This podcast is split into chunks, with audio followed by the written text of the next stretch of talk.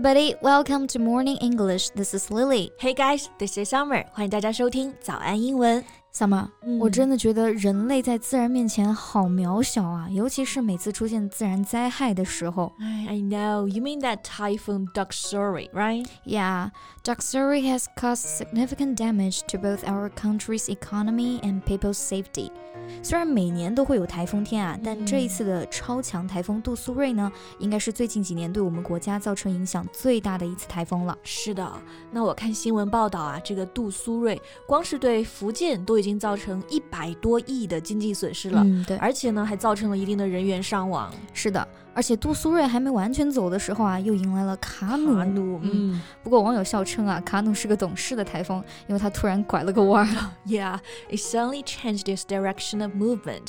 所以这个卡努呢，对我们国家的伤害还是降低了很多啊。对的。不过虽然这两台风现在都已经走了，但是余波未了。It has brought heavy rainfall to several regions in northern China, including the capital Beijing. 而且直到我们今天录这期节目呢，东北那边啊还在经历着强降雨的天气，导致山洪啊、泥石流啊多发等等。是的，形势还是相当的严峻啊。嗯，对。And as we all know, August is a month for typhoon or hurricane or storm, etc.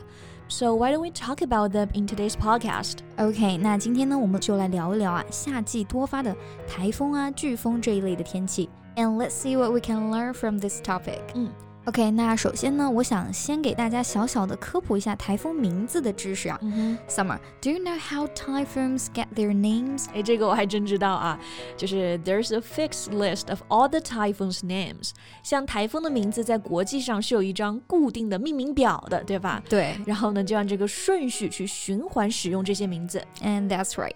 Daksuri actually comes from Korea，来自韩语啊。Daksuri，我不知我不会韩语啊，不知道读的标不标准。 那在韩语里面呢，是指一种猛禽，也就是鹰。Yes. Okay, then what about Kanu? Where did it come from? 卡努的名字也是蛮有趣的，是泰国的一种水果啊。You can take a guess, like durian? No, no, no, no. 我就猜到你肯定会说榴莲啊，uh huh. 其实是菠萝蜜 （jackfruit）。Uh huh. To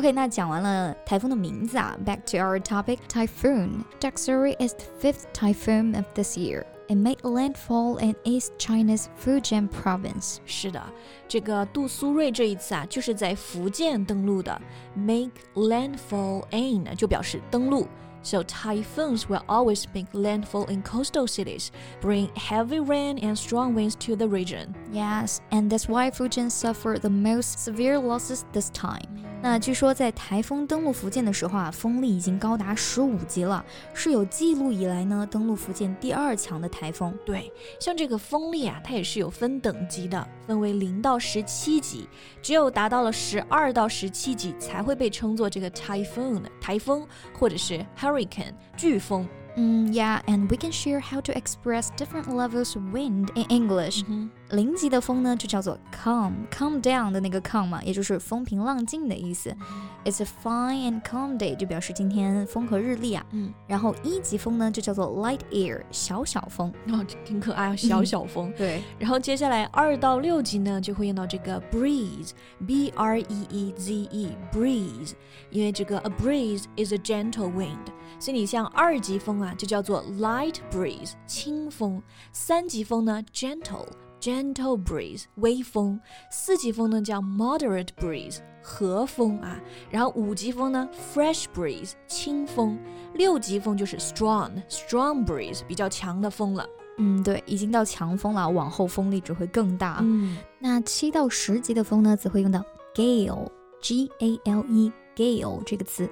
A gale is a strong wind。那七级风呢，我们就可以用到 moderate gale 疾风。八级风 fresh gale 大风，and 九级风 strong gale 烈风，十级风 whole gale 狂风。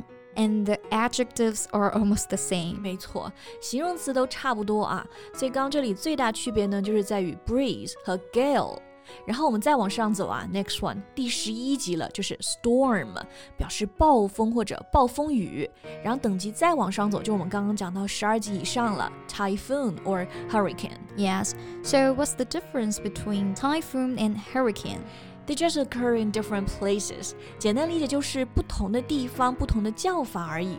你像这次的杜苏芮呢，它是在北太平洋的西部产生的，是在中国登陆，所以呢就叫做 typhoon。Yeah，那如果是在美国那边形成呢，就叫做 hurricane。是的，那这一次的超强台风杜苏芮啊，已经达到十五级了嘛。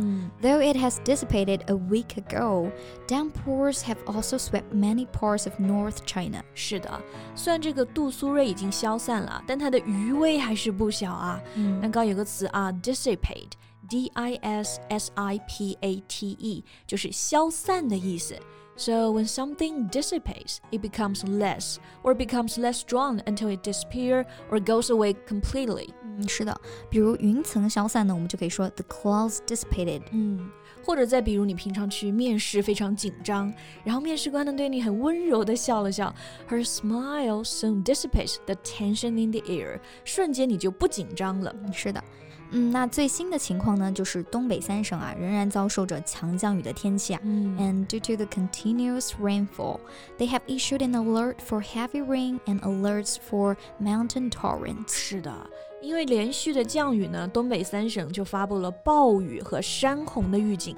Mountain torrents 就是指山洪 ，torrent，T O R R E N T。so a torrent is a lot of water falling or flowing rapidly or violently，就表示急流啊，就像大雨如注，我们就可以说 the rain poured down in torrents. Yes，那刚刚我们还讲到了发布预警啊，用到的表达呢是 issue an alert for something。issue 就是发布的意思。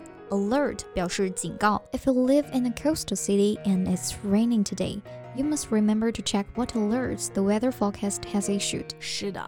那根据降水量的不同呢，暴雨它也分为四个不同级别的预警啊，有这个 blue alert 蓝色预警是相对呢比较轻微的，然后 yellow alert 黄色预警，再到 orange alert 橙色预警，and the highest level is a red alert。 就比如这次的杜苏芮来袭呢，我们国家气象局啊就发布了史上第二个国家级的暴雨红色预警。是的，可见威力之大，危害之深啊！嗯、要不怎么说人类在自然面前真的很渺小呢？Yeah. Hope the areas affected by the typhoon can recover to their original state as soon as possible. 没错，希望他们在国家的帮助下呢，能够尽快的恢复如初啊。嗯。So thank you so much for listening. This is Summer. This is Lily. See you next time. Bye. This podcast is from Morning English. 学口语就来早安英文。